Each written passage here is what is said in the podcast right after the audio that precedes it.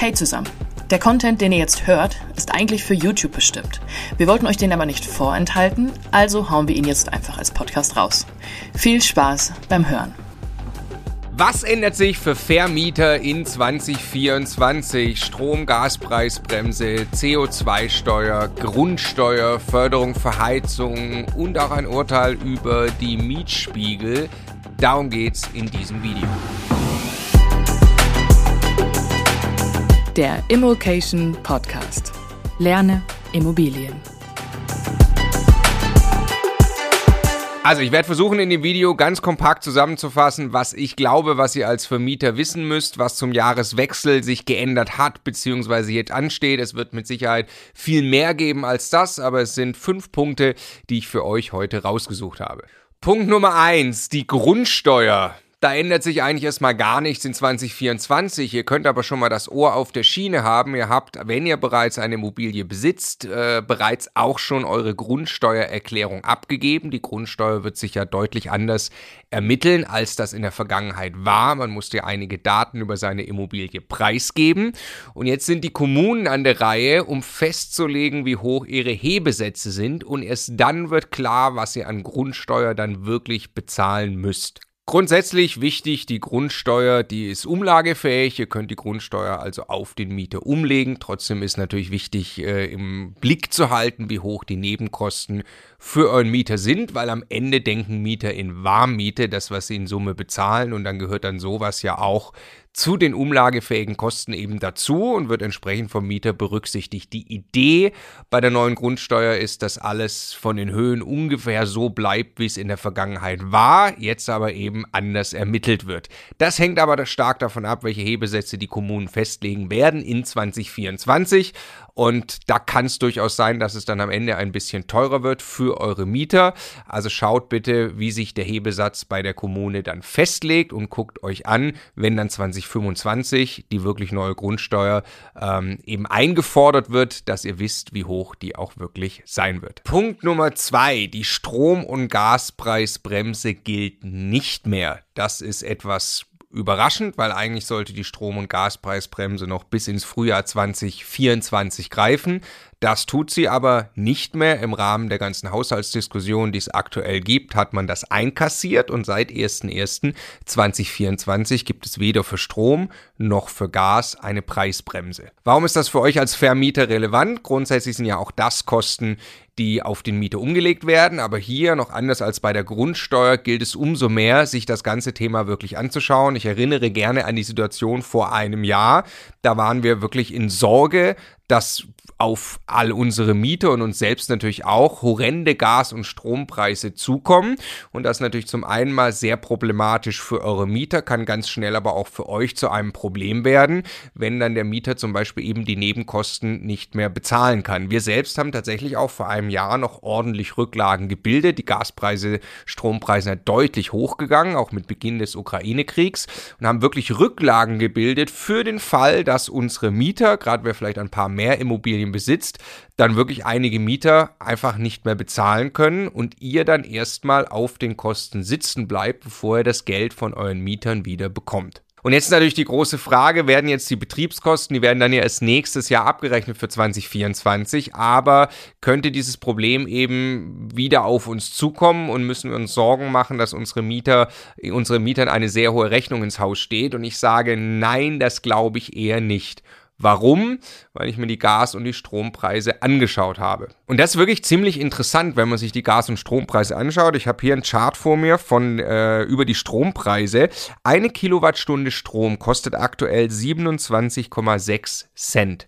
Auf demselben Chart ist eingetragen der Beginn des Ukraine-Kriegs. Dort, das muss ich hier ablesen, kostet ungefähr die Kilowattstunde Strom 38 Cent. Der Strom ist also tatsächlich, denkt man nicht, aktuell günstiger als zu Beginn des Ukraine-Kriegs. Ja, trotzdem, der war auch mal, wenn man noch ein bisschen weiter zurückgeht ins Jahr 2021, dann war der auch mal bei 24 Cent, also Strom ist schon teurer geworden. Zwischendrin, und deshalb haben wir das glaube ich auch im Kopf, war der mal auf 70 Cent pro Kilowattstunde. Ja, aber aktuell sehe ich aus dem Strompreis resultierend kein Problem für eure Mieter. Strom ist ja tatsächlich auch etwas, was wahrscheinlich nicht über euch abgerechnet wird, sondern vom Mieter direkt. Und da sieht es nicht so aus, als ob mit äh, einer deutlich höheren Rechnung zu rechnen ist. Gaspreise, ein leicht anderes, aber doch ähnliches Bild. Und da kann es ja eben dann wirklich sein, Gaszentralheizung, die Abrechnung erfolgt über euch als Vermieter. Und dann ist die Frage, ihr gebt das dann ja weiter an die Mieter, kriegt der Mieter plötzlich eine horrende Rechnung für das, was er jetzt im äh, Januar, Februar, März 2024 an Gas verheizt. Äh, und auch da zeigt das Chart eben, es sieht eher nicht danach aus. Aktuell kostet eine Kilowattstunde Gas, kommt dann immer auf den Vertrag an, 8,2 Cent. Zu Beginn des Ukraine-Kriegs waren wir da ungefähr bei 12 Cent. Auch das hat mich überrascht, dass der Gaspreis tatsächlich jetzt niedriger ist als zu Beginn des Ukraine-Kriegs. Nochmal, wenn ich da jetzt auch wieder weiter vorgehe bis Anfang 2021, dann bin ich hier tatsächlich eher bei unter 5 Cent pro Kilowattstunde Gas. Das natürlich also schon in Summe muss man, glaube ich, zur Kenntnis nehmen, dass jetzt die Nebenkosten für Gas, und das sind zwar jetzt Centbeträge auf die Kilowattstunde, aber am Ende muss man sich das in Prozent anschauen, äh, seit Anfang 2021 haben sich dann doch die Gaspreise verdoppelt. Dass zwischendrin mal wir bei über 40 Cent pro Kilowattstunde waren, das ist natürlich krass, aber der Effekt, glaube ich, der ist jetzt soweit erledigt und trotzdem haben sich die Gaspreise annähernd verdoppelt. Also in Summe sind die Nebenkosten für das Heizen sehr viel teurer geworden und logischerweise ähm, äh, ist das auch im Hinterkopf zu behalten, dass Heizen mit Gas immer teurer wird und Mieter nochmal denken in Warmmiete und wenn ihr attraktiven Wohnraum zur Verfügung stellen wollt, dann gehört auch dazu, dass ihr berücksichtigt, wie viel Nebenkosten für eure Mieter dort anfallen.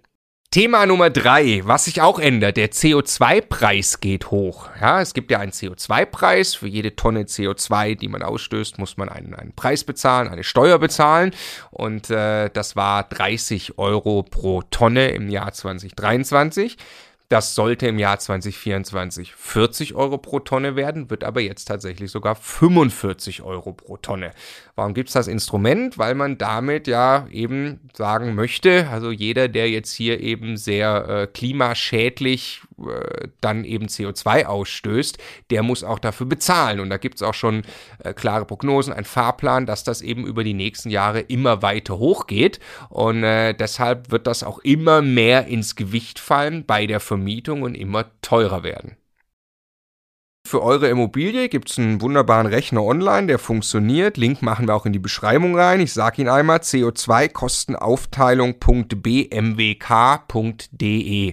Und den Rechner habe ich jetzt eben mal ausprobiert und ich habe jetzt mal gesagt, wir verbrauchen für eine äh, 60 Quadratmeter Wohnung 10.000 Kilowattstunden. Und das ist schon relativ viel. Das ist schon ein ordentlicher Verbrauch, äh, aber wahrscheinlich auch nicht übermäßig.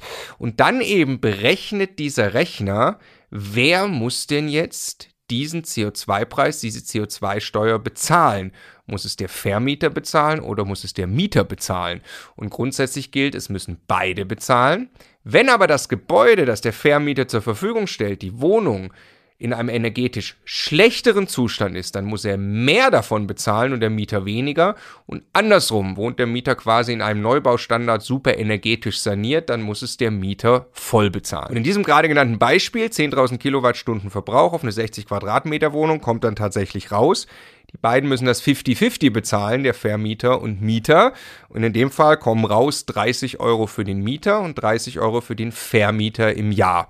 So, und um das mal in Relation zu setzen, wenn er jetzt eben eine Wohnung vermietet und wir über ein paar hundert Euro Miete im Monat sprechen, auch eine solche Bankrate, ihr da vielleicht ein bisschen Cashflow habt, dann reden wir jetzt über eine Belastung für euch von 30 Euro pro, äh, pro Jahr. Die könnt ihr jetzt runterrechnen auf einen Monat. Dann sind wir also irgendwie unter drei Euro, die da im Monat äh, für euch zusätzlich anfallen. Das ist jetzt nicht wirklich tragisch. Jetzt konnte ich das in dem Rechner aber nur fürs vergangene Jahr ausrechnen. Fürs neue Jahr 2024 kostet ja die Tonne nicht mehr 30 Euro, sondern 45 Euro. Das heißt, wir müssen jetzt hier 50 Prozent aufschlagen. Also wieder bei demselben Verbrauch von 10.000 Kilowattstunden in eine 60 Quadratmeter Wohnung würde ich jetzt als Vermieter im Jahr 45 Euro schon bezahlen in 2024. Und jetzt habe ich mir noch angeschaut, was passiert, wenn ich die 10.000 Kilowattstunden nicht in einer 60 Quadratmeter Wohnung verbrauche, sondern nur in einer 45 Quadratmeter Wohnung. Das wäre schon wirklich ein horrender Verbrauch, müsste wahrscheinlich ein sehr, sehr altes Gebäude sein und äh, energetisch sehr, sehr schlechter Zustand. Und genau das spuckt dann da auch der Rechner aus und bestraft den Vermieter. Jetzt wieder aufs letzte Jahr bezogen, würden hier wieder die gleichen 60 Euro anfallen. Die waren in der Rechnung davor 30, 30 aufgeteilt. Jetzt sind sie 42, 18 aufgeteilt. Jetzt muss der Vermieter 42 Euro davon bezahlen. Ja, wenn wir jetzt wieder ein Jahr nach vorne gehen und sagen, die Tonne CO2 ist ja jetzt teurer geworden, also in Summe fallen ja nicht 60 Euro an, sondern es fallen jetzt 90 Euro an, dann müsste ich als Vermieter hier schon 63 Euro bezahlen. Also, wenn ihr eine Wohnung habt, die sehr viel verbraucht, eine mittlere äh, Wohnungsgröße, die sehr viel verbraucht, dann habe ich in meiner Beispielrechnung gerade gesagt, kommen kommen 63 Euro pro Jahr für euch als Vermieter aufgrund dieser CO2-Steuer dazu. Wenn man jetzt viele Jahre in die Zukunft geht, und jetzt ist das pro Monat ja auch noch überschaubar und noch nicht so wirklich relevant wahrscheinlich für eure Monatsrechnung und den Cashflow. Wenn ich jetzt aber ein paar Jahre in die Zukunft gehe und mir vorstelle, dass der Preis für eine Tonne CO2 nicht mehr bei 45 Euro liegt, sondern vielleicht bei 100, 150 oder 200 Euro, was tatsächlich wahrscheinlich ein fairer Wert wäre für ungefähr das, was, äh, was damit an Klimaschaden verursacht wäre, dann merkt man, hat das schon langsam echt erheblichen Einfluss auf meine Kalkulation und deshalb, das ist einfach zu berücksichtigen, 2024 ist der Schritt noch vergleichsweise harmlos, aber grundsätzlich wird dieses Instrument immer mehr greifen und dafür sorgen, dass ich bestraft werde als Vermieter, wenn ich eine energetisch schlecht sanierte Immobilie zur Vermietung zur Verfügung stelle. Ja, was ja vom Tisch ist, was 2023 noch diskutiert wurde, haben wir in ein paar Jahren, vielleicht Anfang der 30er Jahre sogar ein Vermietungsverbot. Ich darf eine energetisch schlechte Immobilie gar nicht mehr auf den Markt geben. Davon hat sich Deutschland distanziert im letzten äh, Wohnungsgipfel. Aber dennoch wird dieses Instrument einen ähnlichen Effekt haben und dafür sorgen, dass wenn ihr jetzt wirklich eine Immobilie habt in einem energetisch, energetisch sehr schlechten Zustand, dass ihr dann eben wirklich bluten werdet in der Kalkulation. Bringen mich gleich zu Thema Nummer vier. Was muss man auf dem Schirm haben in Sachen energetische Sanierung, speziell in Sachen Förderung? Da gibt es nämlich einiges, was jetzt greift und was ihr in 2024 nutzen könnt. wir reden jetzt einmal über Heizung und einmal über Gebäudehülle. Ja, beides ja für, die, für den energetischen Zustand der Immobilie wesentlich, also wie klimaschonend, effizient und so weiter ist meine Heizung und äh, wie gut ist dann einfach mein Gebäude isoliert und hält dann auch die Wärme drin. Ich möchte vorweg schicken, dass wir bei, wir gucken uns alle unsere Häuser an und gehen durch den Bestand durch, haben letztes Jahr viel gemacht, werden dieses Jahr noch mehr machen, mit vielen Experten gesprochen. Es bei mir ist schon so das Bild im Kopf und Achtung, das ist sehr, sehr individuell pro Immobilie zu werten. Am besten mit einem Energieberater, da kriegt man auch den Großteil gefördert, wenn man so einen Sanierungsfahrplan macht. Aber häufig kam raus, Dämmung first. Also erstmal um die Außenhülle kümmern, dass ich meine Wärme drin behalte und dann mich um die Heizung kümmern. Ja, und so viel wie über Wärmepumpe geredet wird, vergisst man das schnell, dass man wahrscheinlich mit einem kostengünstigeren Einsatz, weil Außenhülle ist nicht so teuer zu machen wie die neue Wärmepumpe, schon deutliche Schritte machen kann in der Energieeffizienz. So, und das wird tatsächlich auch in 2024 gefördert. Gibt es hier eine Tabelle und die Gebäudehülle wird mit 15 Prozent gefördert. Und man kann auch 5% dazu bekommen, wenn man dann auch noch einen Sanierungsfahrplan sich erstellen lässt von einem Profi. Heizungen, und zwar eben Heizungen, die die Regierung als äh, energetisch gut befindet, werden mit 30 Prozent gefördert. Das ist dann also allen voran natürlich die Wärmepumpe, das ist eine Biomasseheizung, eine Brennstoffzellenheizung und so weiter, also innovative Heizungstechniken mit 30 Prozent. Mein Tipp, und nochmal, das ist wirklich individuell pro Immobilie zu bewerten, aber generell ist mein Tipp und mein Gefühl, ihr müsst jetzt nicht auf Teufel komm raus ganz schnell die Wärmepumpe in 2024 einbauen. Ihr braucht einen Plan Plan über die nächsten Jahre. Ich wäre eher vorsichtig, Wärmepumpen werden über die Zeit wahrscheinlich auch günstiger, Technologien werden besser und ihr könnt mit Dämmung schon wirklich viel erreichen. Und wenn ihr gedämmt habt, dann braucht ihr am Ende auch eine kleinere Wärmepumpe. Und ganz wichtig für jeden, der Teil einer Eigentümergemeinschaft ist, der also nicht ein ganzes Mehrfamilienhaus besitzt, sondern eine Wohnung, das ist dann nicht primär euer Thema, sondern ihr müsst das dann mit der Hausverwaltung besprechen, mal fragen, was ist eigentlich der Sanierungsfahrplan? Und da könnt ihr mal hinterfragen, haben wir, wenn das Gebäude natürlich energetisch schlecht ist, wenn das gut ist, ist eh schon alles gut, aber wenn es schlecht ist, könnt ihr mal hinterfragen, haben wir einen Sanierungsfahrplan, wollen wir eigentlich, wann wollen wir dämmen, wann welche Heizung, reichen die Rücklagen oder kommen da Sonderumlagen auf mich zu? Das zu tun in 2024 ist, glaube ich, wirklich sinnvoll.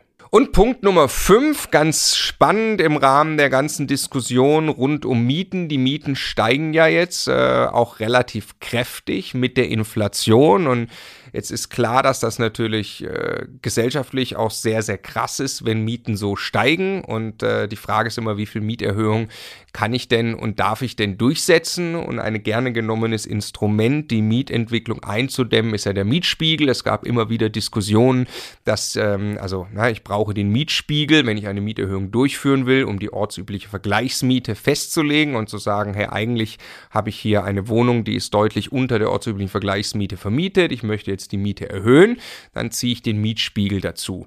Und es gab schon immer die Diskussion, den Bemessungszeitraum zu verlängern und zu sagen, in den Mietspiegel fließen zum Beispiel Daten ein, die zehn Jahre alt sind. Ja, gab es beim letzten Wahlkampf als Thema, was logischerweise dazu führt, dass die Mietspiegelmieten runtergehen und man die Mieten nicht mehr so sehr erhöhen kann. Und jetzt haben wir ja alle auch mit Inflation zu kämpfen, als auch, also auch als Vermieter logischerweise. Und es ist ja auch teurer, äh, eine Immobilie zu sanieren. Wir müssen energetisch sanieren und so weiter. Ähm, das heißt, es ist auch zumindest im Mittel langfristig fair, wenn die Mieten mit der Inflation ungefähr steigen dürfen. Und jetzt gab es ein spannendes Urteil vom Amtsgericht in München. Das hat nämlich darüber entschieden und beschieden.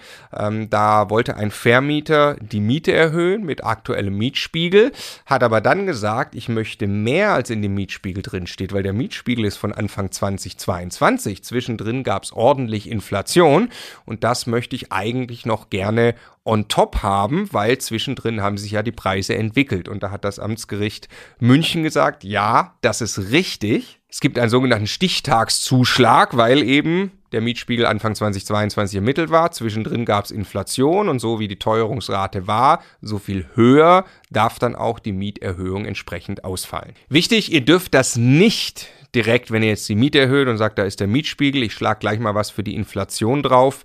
Das ist äh, nicht richtig. In der Praxis wird das relativ schwer umzusetzen sein, weil ihr dürft nicht direkt einfach von selber schon mal die Inflation auf den Mietspiegel draufschlagen und das in euer Mieterhöhungsverlangen mit, äh, mit einfügen. Sollte sich allerdings der Mieter weigern und es kommt zur Klage, dann könnte das Gericht eben auch so entscheiden. Warum erzähle ich das euch? Weil ich äh, damit auch eine Botschaft verbinden möchte für 2024. Die Mieten steigen kräftig und äh, das logischerweise seid ihr als Vermieter diejenigen, die das auch in 2024 umsetzen werden. Und ich möchte euch äh, zum einen mal vorschlagen, das grundsätzlich mal wirklich zu tun. Es gibt sehr, sehr viele private Vermieter in Deutschland, die seit vielen, vielen Jahren die Miete nicht erhöht haben. Das ist tatsächlich relativ fahrlässig. Das schmälert den Wert eurer Immobilie deutlich und es macht absolut Sinn, dass ihr mit euren Mietern in diesen Dialog geht, weil die Instandhaltung, Sanierung einer Immobilie über die Jahre auch immer teurer wird. Also deshalb solltet ihr darauf achten, dass die Miete auch wirklich tatsächlich ungefähr dem aktuellen Marktniveau an Miete entspricht aber geht mit Maß und Ziel vor. Die allermeisten dieser Dinge lassen sich viel, viel besser im Dialog lösen und viel mehr Mieter haben Verständnis dafür, dass die Miete auch steigen muss über die Zeit, als ihr wahrscheinlich denkt. Also schreibt keinen bösen Brief, versucht vielleicht nicht ans Maximum zu gehen, wenn ihr gerade noch eine sehr niedrige Miete habt, sondern sprecht mit dem Mieter darüber, was kann er sich leisten, was kann über die nächsten Jahre ein Plan sein und vor allem, wenn ein Mieter auszieht, dann macht die Wohnung richtig ordentlich, gebt euch Mühe bei der Neuvermietung und versucht dann wirklich die aktuelle Marktmiete zu bekommen. Die entwickelt sich gerade so schnell. Also eine Wohnung, die bei euch leer wird, sollte euch in 2024 freuen, weil ihr mit Sicherheit in der Neuvermietung eine höhere Miete erzielen könnt. Ich hoffe, das war wertvoll. Schreibt mir gerne weitere Dinge in die Kommentare, dann können wir die aufgreifen, was sich 2024 aus eurer Sicht noch für Vermieter ändert. Ich wünsche euch ganz viel Erfolg in 2024. Bis bald.